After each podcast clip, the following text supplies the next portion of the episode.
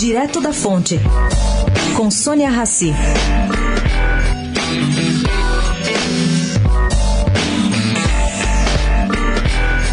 Bom, gente, na que a Câmara aprovou regime de urgência por 337 votos contra 36 para um projeto de lei que permite a criação de novos municípios no Brasil a partir de 6 mil habitantes.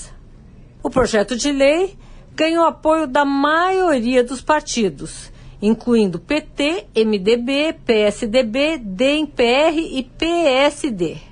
Daniel Coelho, deputado do PPS, ficou indignado e fez um vídeo que viralizou nas redes. Em conversa ontem, o deputado lembrou que o Brasil tem hoje 561 mil municípios e um fundo de participações municipais para lá de deficiente.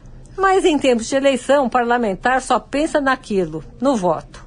Vale registrar aqui que Dilma vetou projetos semelhantes em 2013 e 2014. Sônia Raci, direto da fonte para a Rádio Eldorado.